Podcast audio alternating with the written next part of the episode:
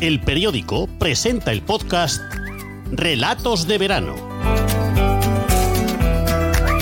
Hoy, un cuento de vampiros, de Juan Soto y Bars. Capítulo 5. Mi conversación con el vampiro.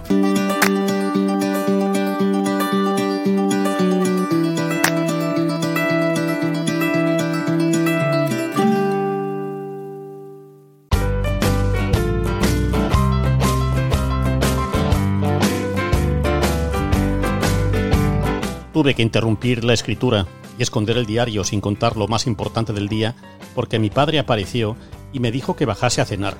Y casi me pilla escribiendo justo la parte en la que me pongo a hablar con el vampiro, que al final de la conversación me dejó ir sin morderme ni hacerme daño. Estábamos en la calle. Yo, sentado en el pollete al lado del garaje mecánico y él de pie, delante de mí, con el libro de Roald Dahl en la mano. Me preguntó si me gustaba ese libro y le dije que es de los mejores, pero solo voy por la página 56, y que si me dejaba ir, se lo regalaba, aunque luego tuviera problemas con mi padre. Mi plan era darle el libro al vampiro para salvarme, y contarle a mi padre que se me había perdido, y si me castigaba, pues que me castigase. Entonces el vampiro sonrió. Yo casi no me atrevía ni a mirarlo a la cara, pero sí que vi que los dientes no eran puntiagudos como yo creía, sino que parecían de una persona normal. Supongo que los vampiros los pueden retraer como las serpientes, que tienen colmillos retráctiles para inyectar el veneno a sus presas. Este dibujo es el mecanismo de unos colmillos retráctiles de serpientes. Y me dijo, No, no hace falta que me lo regales. Ya lo he leído. De hecho, toma, te lo regalo yo a ti. y cuando me lo dio, tuve miedo de que aprovechase para agarrarme de la muñeca, pero no me hizo nada de esto. Me dio el libro y había limpiado el lapo que le echaron los brutos. Le dije que gracias, porque el libro en realidad era de mi padre y se iba a enfadar si se lo llevaba. Y él me dijo que mirase en la primera página a ver qué nombre salía. Y miré ahí, como me había dicho, y ponía Rodrigo. Él preguntó, ¿Ya sabes cómo me llamo? y yo asentí con la cabeza.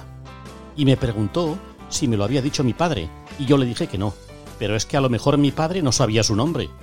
Y el vampiro me preguntó, ¿Cómo está Marta? y yo le dije que mi madre estaba muy bien, y que vive en la calle Roger de Lluria con Mateo y la imbécil de Karma. ¿Por qué te cae tan mal, Karma? Me preguntó, y le dije que es idiota, y se hace caca, que lleva pañal con tres años, que lo ensucia y lo pringa todo, que no sabe jugar a nada, y que es una chantajista que llora cuando no le dan sus caprichos.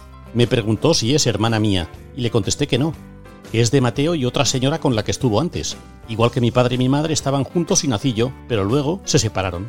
El vampiro quería saber más cosas y era preguntón como yo, y le empecé a decir todos los defectos de Karma. Y luego me preguntó cómo estaba mi padre, y ahí sí que me asusté, porque si yo le había dicho todo esto sobre Karma, era por si él se encapricha con ir a secuestrarla. Se la llevaba y le chupa la sangre, que a mí me quitaría muerto de encima, pero que otra cosa es que quiera saber cosas de mi padre. Me vio que dudaba y me dijo, ¿Te ha dicho tu padre que no debes hablar conmigo?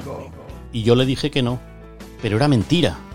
Y él dijo, Ya veo que no me lo quieres decir.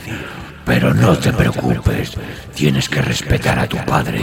Además, él odia a la gente mentirosa. Así que los vampiros pueden leer el pensamiento. Esto lo pensé, pero se me escapó y lo dije en voz alta. Y él me dijo, ¿Los vampiros? y sonrió otra vez y no quise mirar sus dientes por si los había sacado y miré al suelo y dije, perdón, perdón. Pero oí que se reía y me dijo que no me preocupara. Se sentó en el pollete a mi lado y se levantó las gafas de sol para que le viera los ojos. Yo creía que serían rojos como los de las latas albinas de laboratorio, pero eran normales y marrones. Y sin las gafas de sol me recordó un poco a mi padre, porque los vampiros pueden adoptar la forma de la gente en la que confías para ganarse tu confianza. Sí, en cierta forma soy un vampiro. Pero no todo lo que dicen de nosotros es verdad. Luego dijo algo que no recuerdo bien, pero más o menos me contó que él nunca había mordido a nadie y no necesitaba hacer daño para estar vivo. Vamos, creo que dijo esto.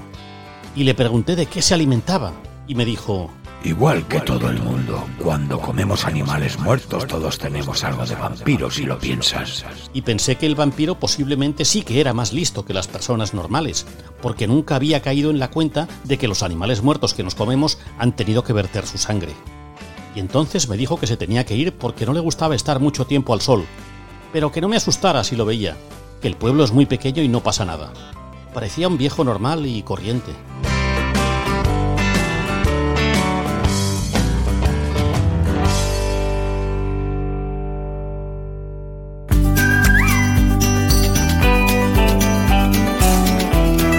Hasta aquí el capítulo 5 de Un cuento de vampiros, de Juan Soto y Bars. Han escuchado Relatos de Verano, un podcast del periódico.